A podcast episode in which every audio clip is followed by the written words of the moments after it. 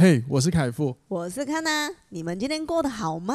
欢迎收听。哇，哇这就是人生，人生 好没默契。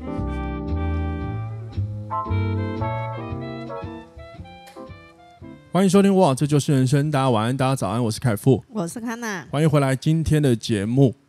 今天又到了礼拜天，然后呢，我们又要在空中呢跟大家一起闲聊人生中的大小事。然后呢，在一样一开始来跟大家闲聊一下，就是。大家应该都知道，我最近都在忙一些学校教课的事情。哦，不对，应该说我最近都在忙人的问题。嗯，对，就是最近的。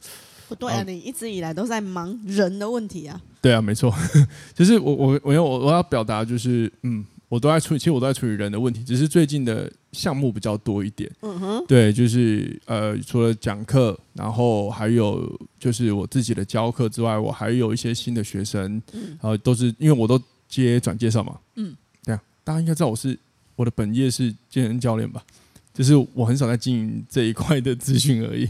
嗯，反正就是我，因为我都是自由工作者，我都接转介绍，所以最近有不同的项目进来，然后同时我还有最近也有在。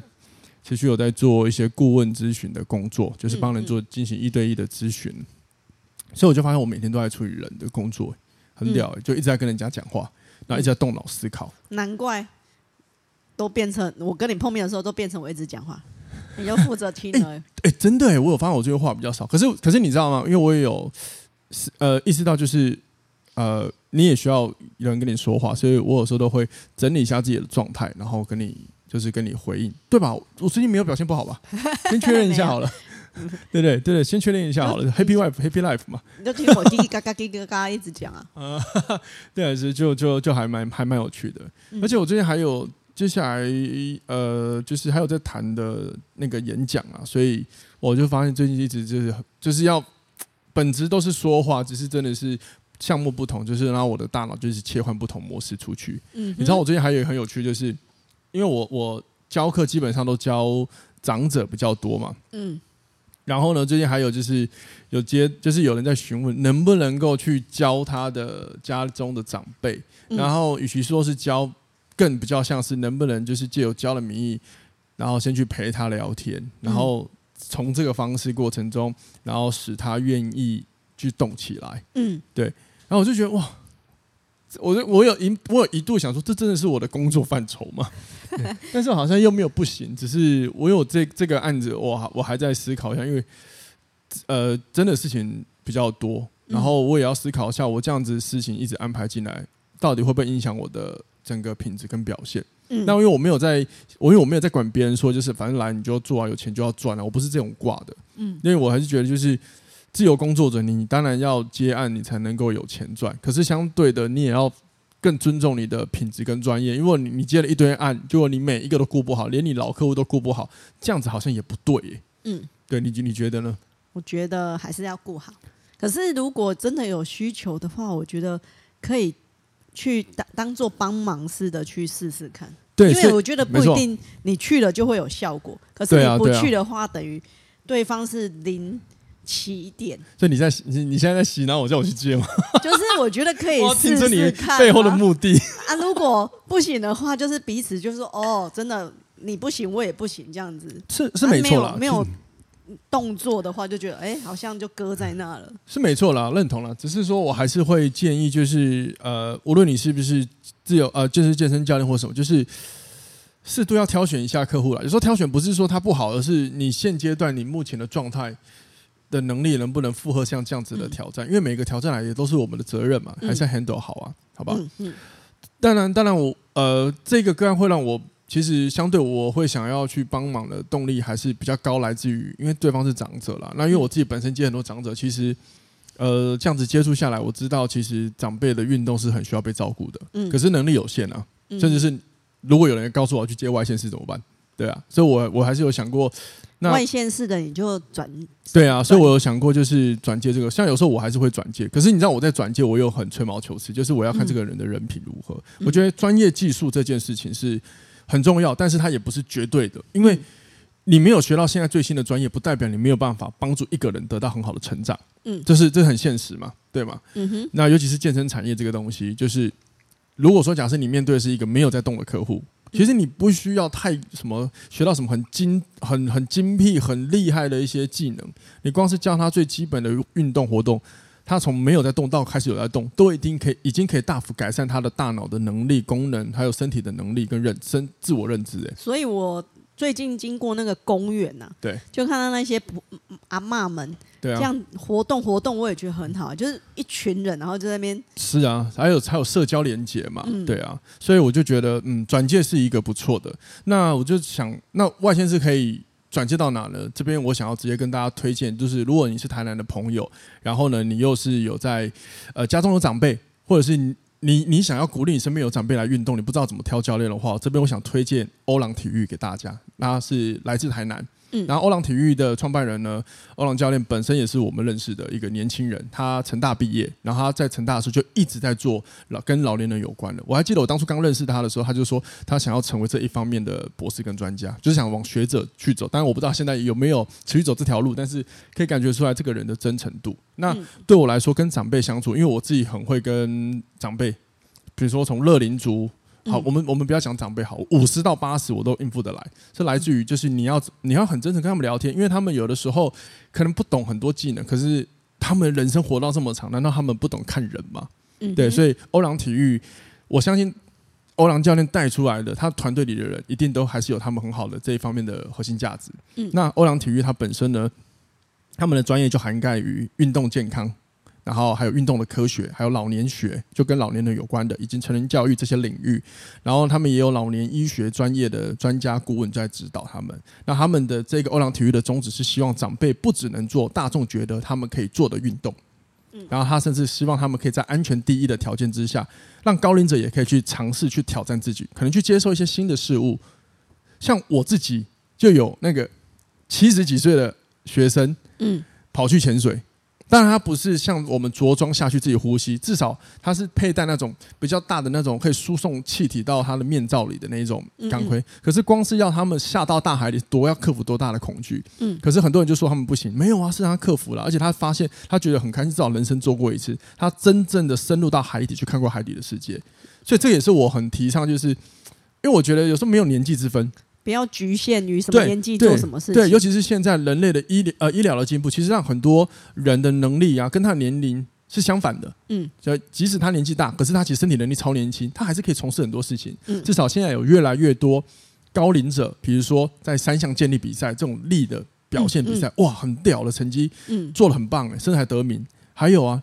年纪很大的，花可能没一两没有没有多长的时间，就可以完成三呃马拉松之类的比赛，然后甚至还得名次，这些不都在在的表现？其实不要被过去的一些思维定型嘛。嗯、那欧朗体育也是有秉持着像这样的一个思维模式存在。所以如果大家有兴趣的话呢，就是如果你又是台南朋友，或是你们想帮台南的朋友转介绍，我真心推荐欧朗体育。那他们的服务项目啊，有团体课程跟一对一的客制化的一个编排。的服务，嗯，还有就是银发族健身俱乐部，那以及就是社区的团课，那我看他们都有在服务一些据点，那还有日照中心、长照机构这些，现在就是在呃台湾非常在推行的一个一个两个单位机构嘛，两个服务项目嘛，专门专门服务银发族，以及就是道服的一对一。那道服这件事情，其实我觉得某一部分，我觉得它占我们健身教学一个蛮重要的一个小环节。嗯，我不敢说它很大众，但是它还是蛮重要，因为有一些人真的是不方便出门，所以说教练能够提供一点服务去到他们的现场、他们的家里，帮他们指导，其实是一个相对来说一个另外一种提供服务的方式。而且要想，如果说今天有一个你的客户愿意，就是愿意啊，就是付费上到府服务，某一方面。他们也很吃对教练的信任，因为你要想你要让陌生人到家里来，对啊，对，这是一个就是一个不同的一个信任合作嘛，所以其实也不错。那这以上都是欧朗体育他们有提供的服务。那有兴趣的朋友们呢，你们可以直接到 Facebook 或者是 IG、Instagram，就是直接去搜寻欧朗体育，然后呢直接去私讯他们，他们都会有人来跟你们做回应，好吗？让他们让他们来帮助你们。那我也在此推荐给各位，嗯，好，那我也会把他们的就是直接他们的这些社群连接放在下方资讯栏处，嗯。讲到这个，大家有没有在看资讯栏啊？就有时候我都会写一些大纲，不知道大家有没有在看，你知道吗？希望大家可以往下看一下了，好不好？然后通常顺便推一下，我还有另外一档 podcast 节目叫《健身教练思维线》的，不知道大家有没有在听？不知道好奇大家知不知道啊？有时候我觉得不是没人听，是没有我那我我其实我那档在很有人是有在很多人在听，只是其实我我要表达的是，有的时候有些资讯连接，并不是大家不去点，是他 更不知道，尤其是演算法又洗很快。嗯哼，对啊，好吗？总之今天这个是一开始跟大家分享的内容了。好，好，那我们来聊聊今天的内容主题，就是关于关于一些给建议的事情。好，好比说给建议到底会可不可以帮到一个人，或者是说你有没有曾经因为对方给你明明就很好的建议，但是你内心却充斥了超多的排斥？如果有的话，我们马上继续聊下去。好，来，今天这个主题呢，其实我会想聊这一个的主有一个最主要的原因是，呃，我上一周去平科大讲课的时候，那其中有一班，嗯，其中有一班有一个学生，然后他课后有留下来问我问题，嗯哼，然后呢，这一个学生呢，因为他是在。现在也有在健身房工作，嗯，对，他就是因为有时候很多人就已经可以就是工作跟学校就是可以兼顾，反正对，anyway，反正他就是有在工作。然后呢，他就有先，他是先从他肌肉上的问题开始问问问问到最后，才发现他真正的问题的症结点就是他呢有所谓的类似身材的焦虑，嗯，对，然后这个身材焦虑焦虑呢又跟他在工作上的。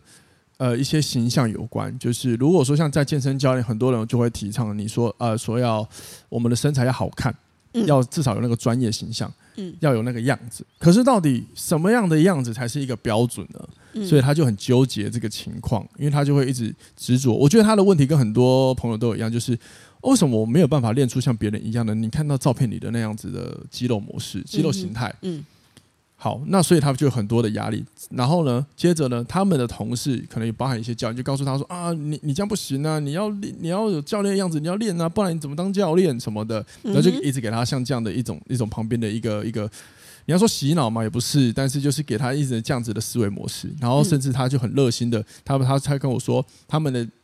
教练有时候就很热心的会带他，应该在下班时间做自主训练，然后就一直教他加重。可是他有时候真的做不来啊，可是又一直被逼迫要加重，他很痛苦，他就很痛，他就很累，甚至他开始产生很多的自我怀疑，因为诸如此类这些这些事情呢，一直在在的，其实在告诉，好像在告诉他，你现在没有达到标准啊，嗯，你跟我们都不一样了，嗯哼，那你这样怎么当？怎么在健身产业工作？啊，人家怎么信任你？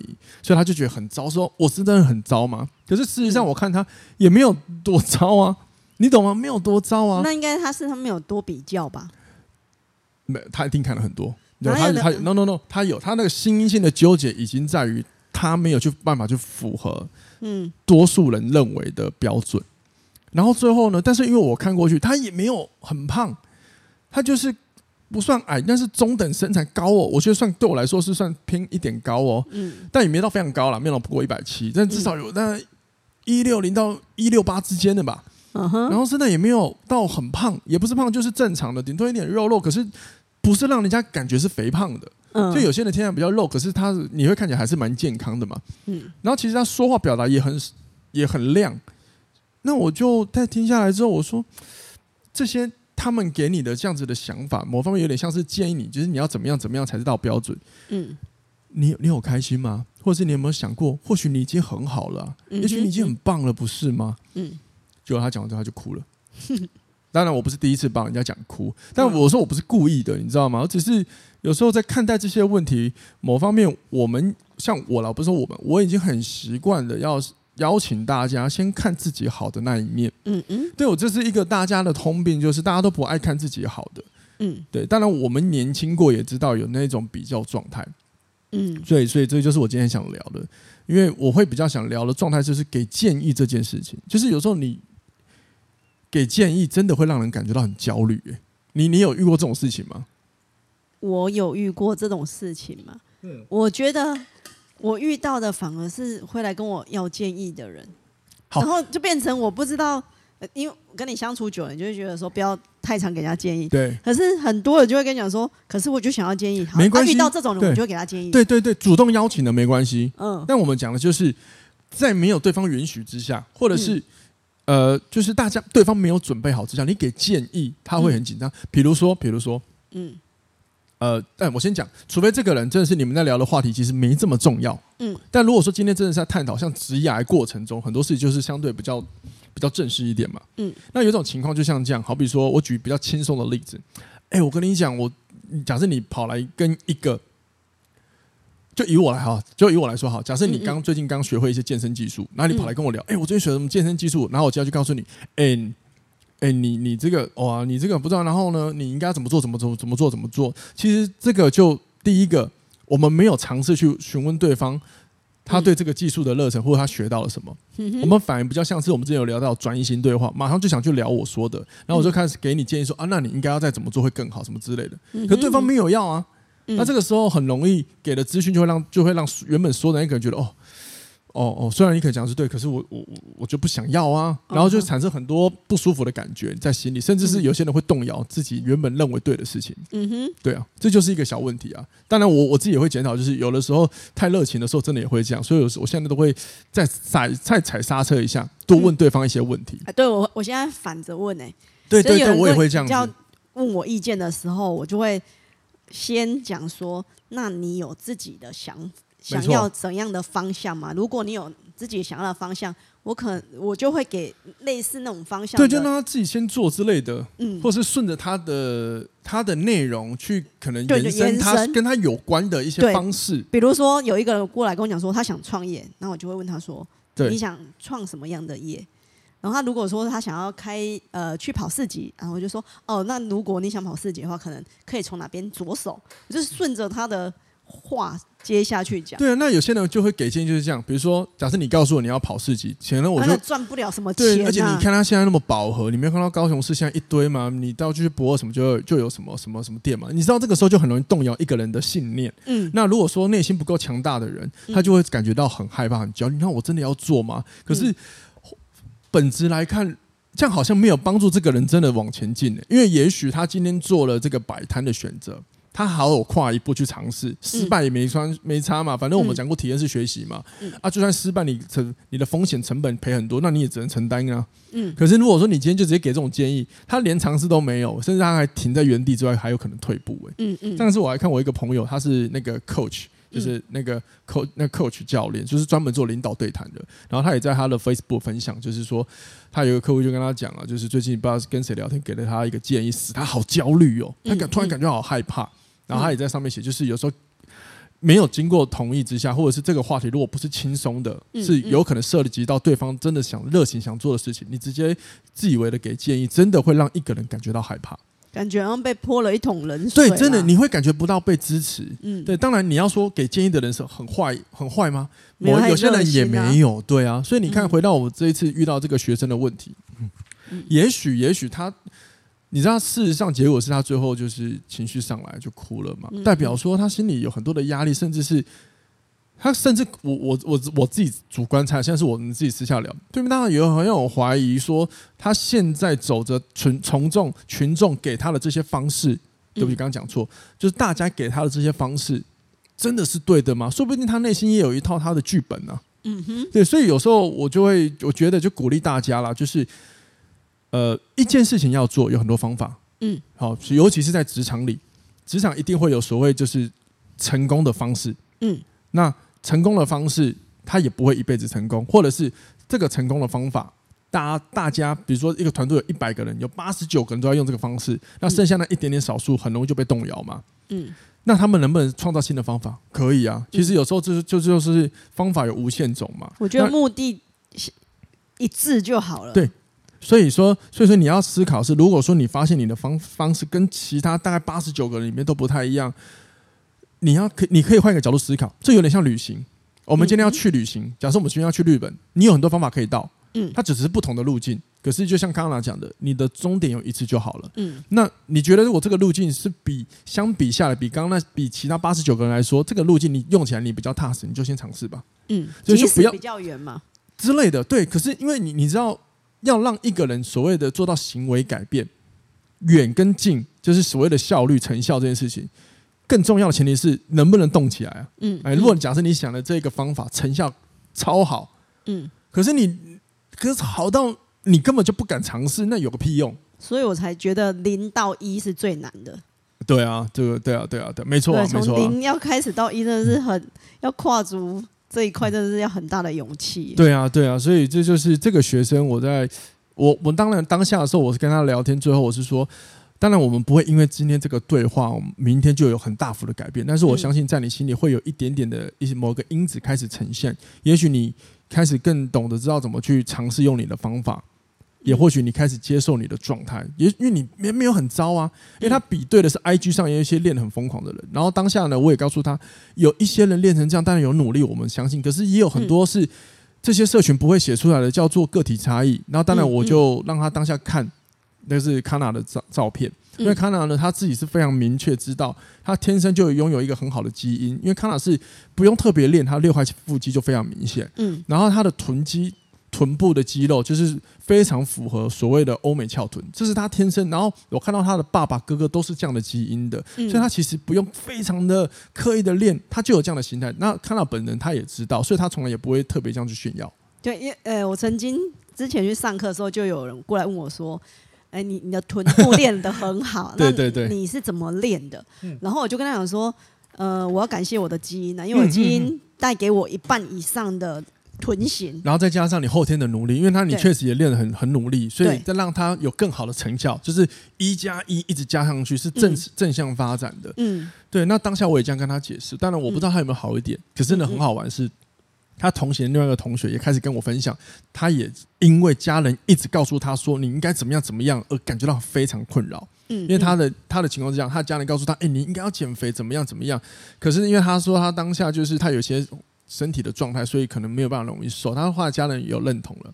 可是我想说的是，一开始他家人一直告诉他你应该怎么样怎么样怎么样的时候，反而促使他压力更大，然后吃了很多的更容易吃进一些高热量食物。嗯，然后他讲的很委屈的时候，另外一个刚刚那个流眼泪就是说。你少来，你平常就很爱吃，好不好？然后我当下就觉得，你们为什么要破坏这个那么好的沟通氛围？但是我也觉得很好笑。嗯，所以，嗯，我我想说，就是我也想跟大，我们也想跟听众分享分享分享，就是如果今天你问了，你有需求问建议，我觉得很 OK。嗯，但是呢，如果说今天你在聊一个话题，这对方没有经过你同意给你建议，你心里产生动摇的话，呃，我们先处理我们自己嘛，我们先处理我们自己，就是你要先想他给你的建议到底适不适合你的个性。或是不是你的方法，然后再来就是你的方式，先不要管成效，但是有没有办法像康纳讲，让你动起来？嗯，我觉得这个还是蛮重要的。我们经营 Podcast 到现在，我们也尝试很多方式，我们都先试试看，我们也想办法想说提供服务来帮帮大家，这都是我们的尝试啊。但是你说成效好不好？说实话，上次推的那个服务成效真的烂了，没就没很好，结果就没有很好，但没关系啊，我们还是秉持这件事情。虽然慢，但是我相信它有价值的，因为至少是有人给我回馈说，哇，很感谢我们竟然有提供这样的服务。嗯，然后我也很热心的帮有一些文案，像今天这个欧郎，刚刚我前面分享欧郎体育，他们也很，我也很谢谢他们愿意授权我稍微的去改动一下他的那个文本内容。嗯哼，对，那因为就是本人因为有在写作，所以哈，有些标点符号比较跟不下去，就是有一些比较流畅或怎么应用，我会我会跟他们沟通。嗯。那这也创造了不不同的信任度。我觉得有些价值是慢，但是它是值得细水长流的。所以，如果说你现在有很多方式要使，呃，很多可能你面对职涯上或者是人际互动上，尤其职涯啦，因为有些职涯的成效会跟你的薪资或业绩有关。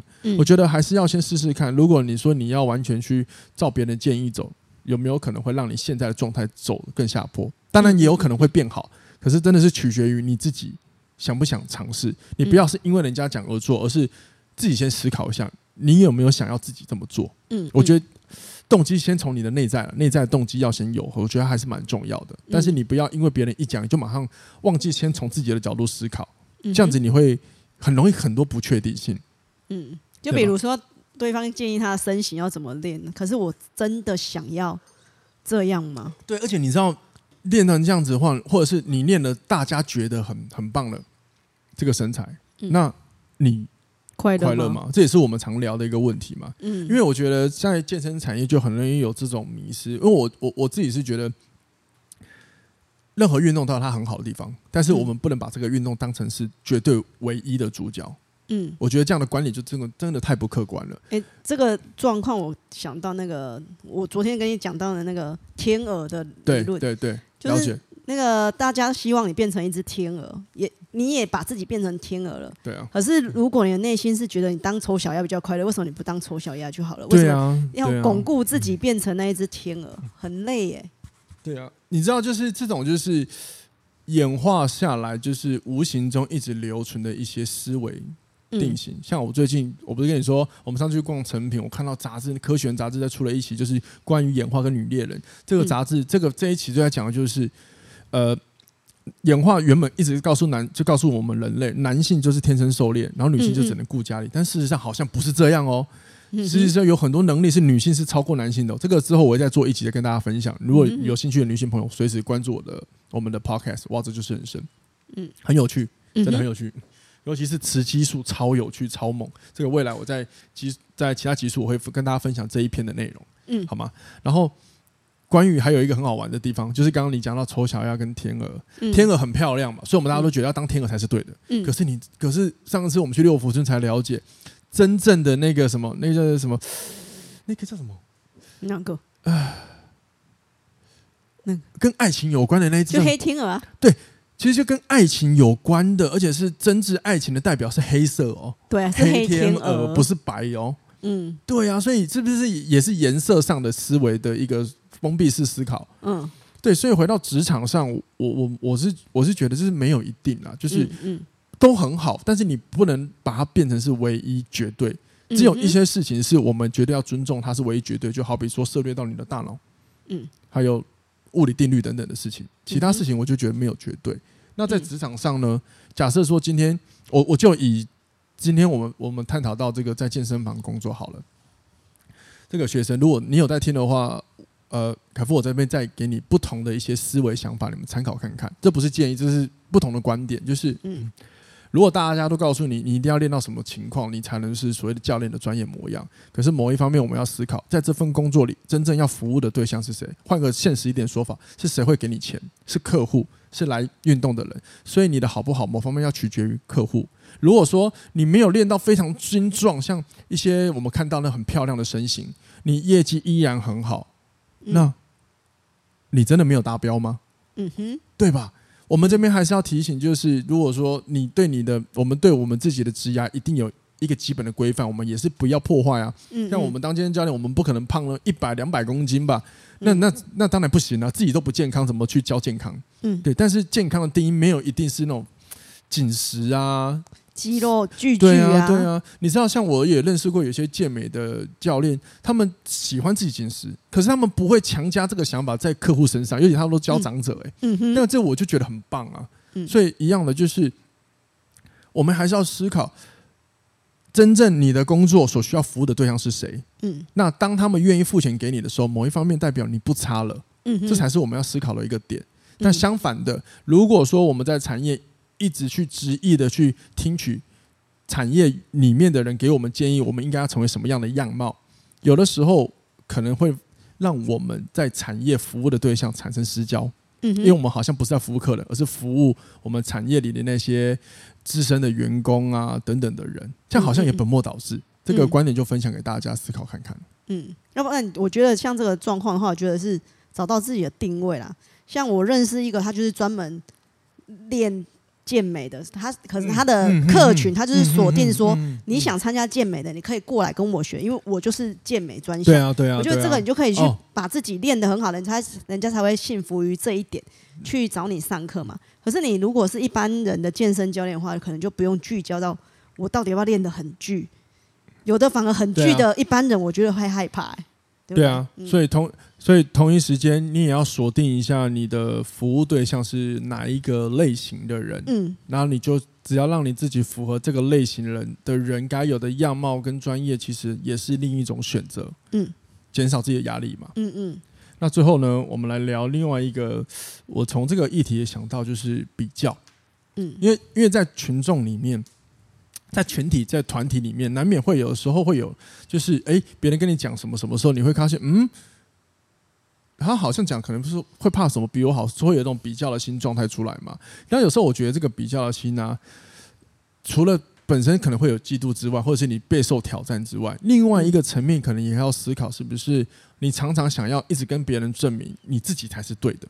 嗯，你想要树立自己才是那个规范、那个追寻的样貌。那这样子的心态有的时候出现的时候，你也要注意，我们会落落入所谓的固定型的心态，因为我们开始会不去接纳、采纳别人的。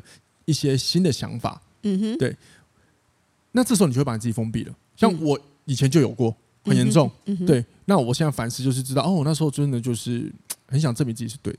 欸、那如果职业上还有一个问题就是，比如我现在做的行业是跟业务有关的，对，那我跟你是同事的话，我们比如卖车好了，我我这个月做了多少几百万，可是你做的比我更多一倍，那我要怎么调试我的心情？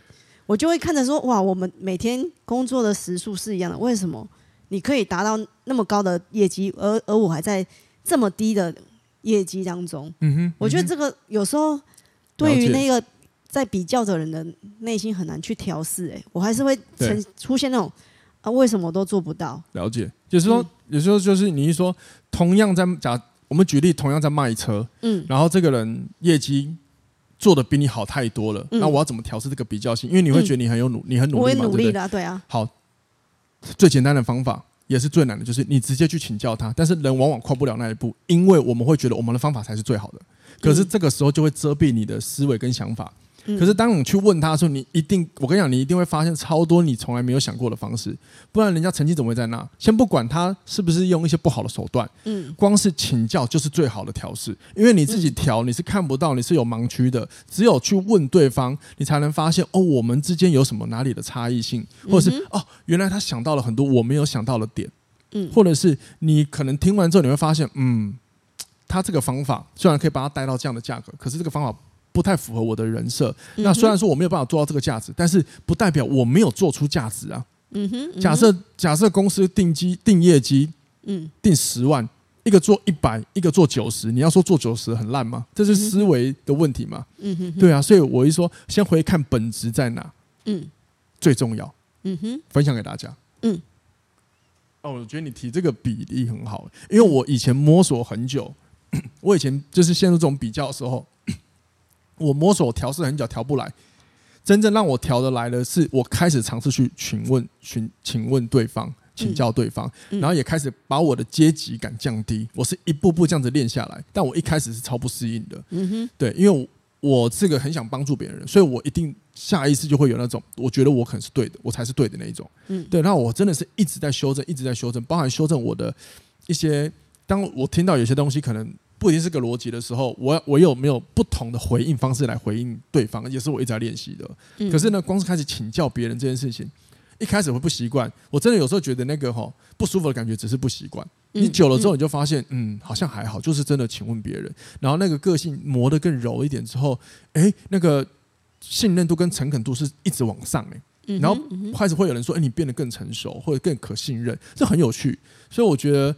你想要降低那种比较的感觉，很简单，直接去请教对方就好了。